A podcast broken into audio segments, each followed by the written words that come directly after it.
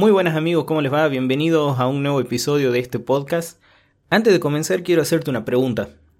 ¿Cuántas veces has dejado de hacer lo que querías o, peor aún, has dejado de ser quien querías ser para darle de tu tiempo o de tu amor a alguien más? Muchas veces actuamos en nombre del amor y, y la verdad es que nos, olvidamos de la principal persona que debemos querer. O sea, eh, o sea, la principal persona que debes querer es a vos mismo o a vos misma.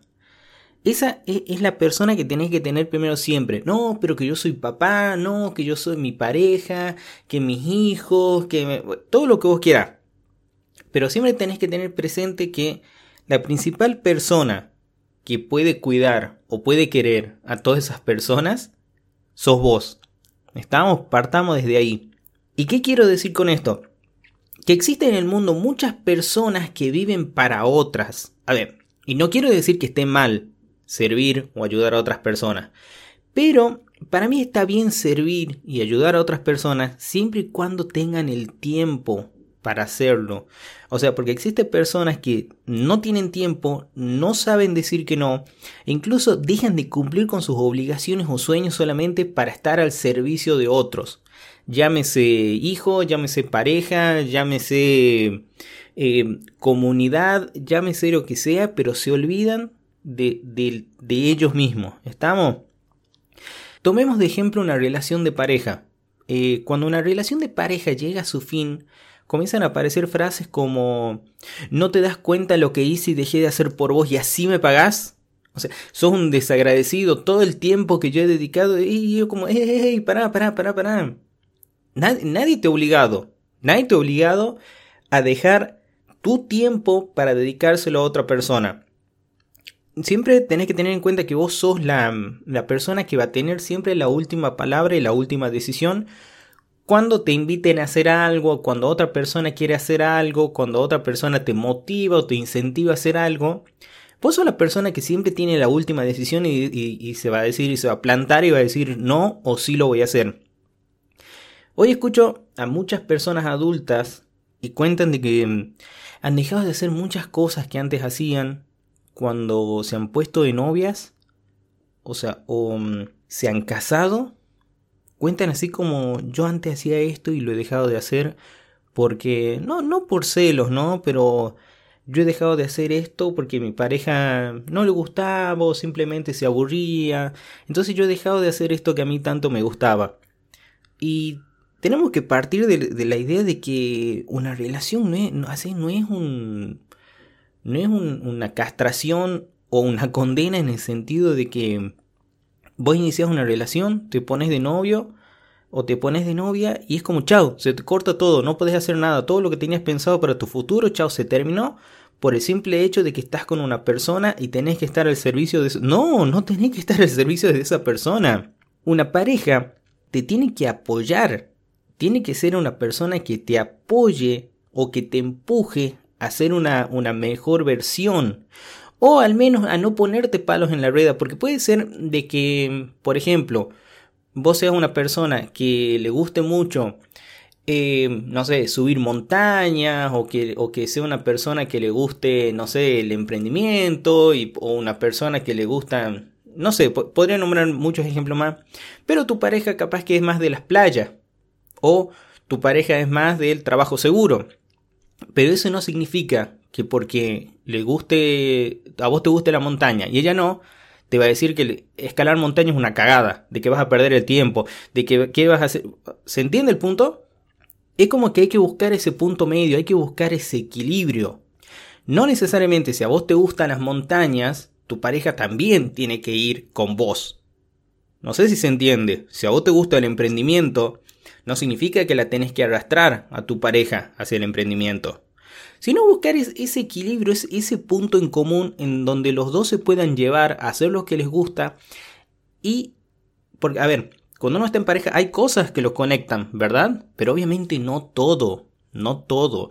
En redes sociales es como que está esa gran mentira de que tienen, no tienen que ser una pareja, tienen que ser un equipo. Sí, tienen que ser un equipo, pero no en todo. Sí, pueden ser diferentes y a la vez muy similares. O sea, A lo que quiero llegar es que ninguno de los dos, ninguna de las dos partes tiene que dejar de hacer lo que le gusta, simplemente porque a la otra persona no le gusta. ¿sí? O sea, la sociedad no ha metido esa, idea estúpida de que hay, están lo, que de tal, a tal edad a tal edad son los mejores años de tu vida. ¿Sí? O sea, ¿y, por qué? O sea, ¿por qué de los 20 hasta los 30 tienen que ser los mejores años de tu vida? ¿Por qué de los 13 hasta los 20 tienen que ser los mejores años de tu vida? O sea, se termina una relación que capaz que ha durado la adolescencia, o esta época de los 20, los 30 años, y la otra persona dice, pero yo te he dedicado los mejores años de mi vida, ¿y por qué no podés hacer de que los mejores años de tu vida sean de los 30 a los 40? ¿Sí? Todos dicen, los mejores años de tu vida son la secundaria, porque ahí te divertís y la pasás y, haces un montón de amigos, y, para mí la mejor época ha sido la, la universidad. ¿Sí? Eh, o sea, he conocido gente nueva, he vivido otras experiencias, he estudiado en otra ciudad. O sea, no lo que te diga la sociedad que es la mejor etapa de tu vida, vos te la tenés que creer. Porque una vez que pases esa etapa vas a pensar que no va a venir algo mejor. Y al haber hecho lo que no querías, ¿verdad? Por querer compartir esa etapa con otra persona, le vas a echar la culpa de que esa persona te ha hecho perder los mejores años de tu vida. Y no es así. Vos podés hacer cualquier etapa de tu vida que sean los mejores años de tu vida. Y también quiero aprovechar para mencionar, vamos a tomar de ejemplo ahora a los padres, ¿verdad? De que mm, la gran, no, no quiero decir, pero la gran mayoría, la gran mayoría, les hace sentir a sus hijos que le deben algo. Ojo, no son todos los padres, sino la gran mayoría, les hace sentir a los hijos que les deben algo. Por ejemplo, si un hijo se da cuenta en, no sé, en el segundo año, tercer año de su carrera, de que no le gusta lo que está estudiando, porque a ver, a los 18 años no podés, o sea, recién estás terminando de, de, formar tu personalidad, eh, la sociedad no puede pretender que ya sepas qué vas a estudiar, o sea, qué vas, a qué te vas a dedicar el resto de tu vida. No, no se puede. Entonces, cuando una persona está estudiando y comienza ese conflicto de, che, no sé si me gusta, yo creo que debería haber estudiado otra cosa, si yo sé cocinar, ¿qué hago estudiando acá ingeniería?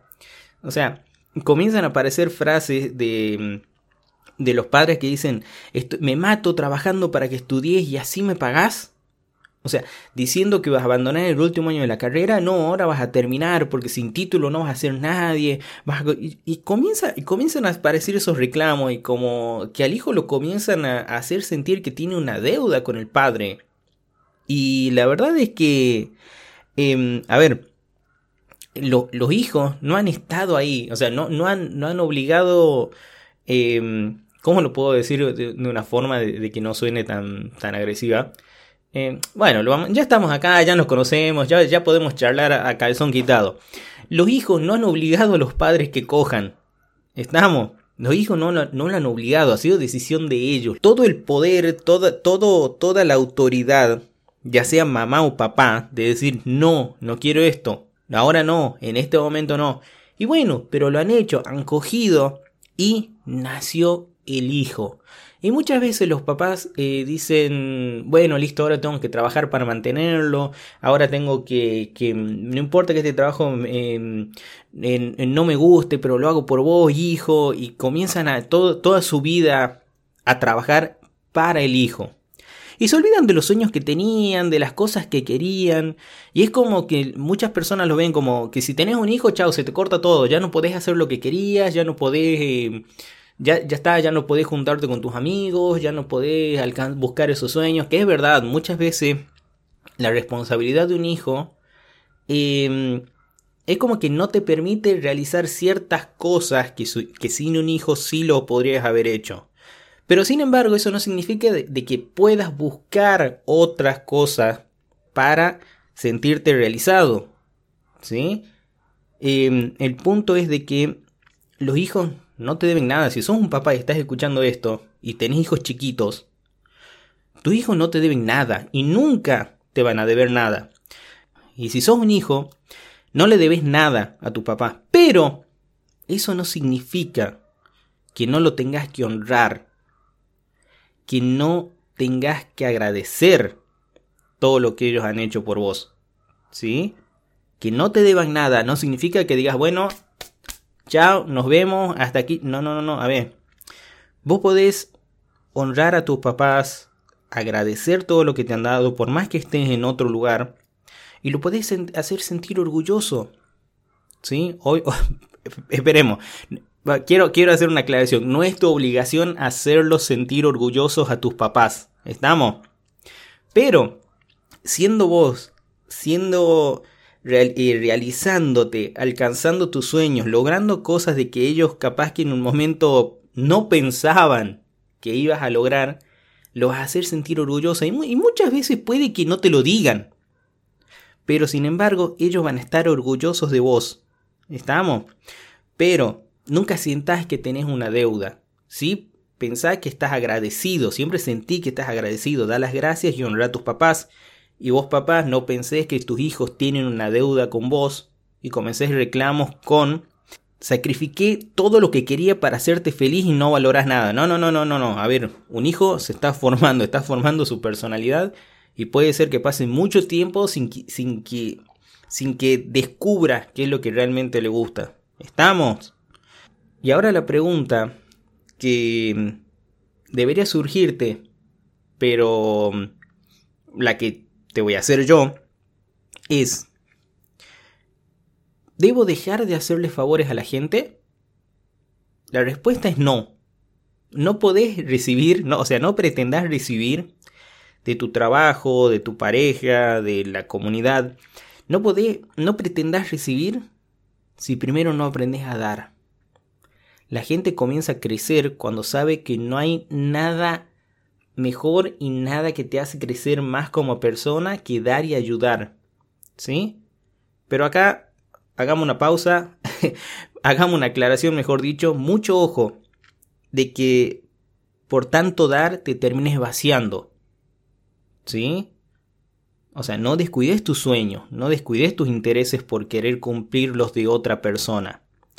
Pensa bien las decisiones de tu vida, no, no te quedes con pendiente en el tintero a la hora de hacer cosas o, o de decir cosas, ¿sí? Porque no te olvides de que sos vos siempre quien tiene la última palabra y las decisiones sobre la vida que quiere vivir.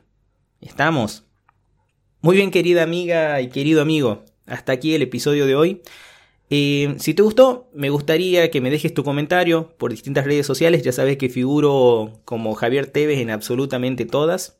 Si es la primera vez que escuchas uno de estos episodios, te invito a escuchar los anteriores y que me dejes tu opinión y que compartas ¿sí? en tus historias, en tu perfil, en tu Instagram, con alguien que vos decís, che, esto le puede, esto le puede mm, servir a tal persona, o che, esto lo puedo escuchar junto con mi papá o con mi mamá, che, esto lo puedo escuchar con mi pareja, está totalmente permitido, ¿sí? O sea, me encantaría saber de que este episodio puede ayudar a muchas personas a, a encontrarse y a resolver ciertas cosas que tienen pendiente. Por lo pronto, te mando un cariño gigante, me encantaría saber de vos, que me cuentes, ya hago mucho énfasis, pero de verdad tu feedback es muy importante. Así que si me podés contar lo que te pareció, te voy a agradecer un montonazo. Por lo pronto, te mando un cariño gigante y nos vemos la próxima. ¡Chao!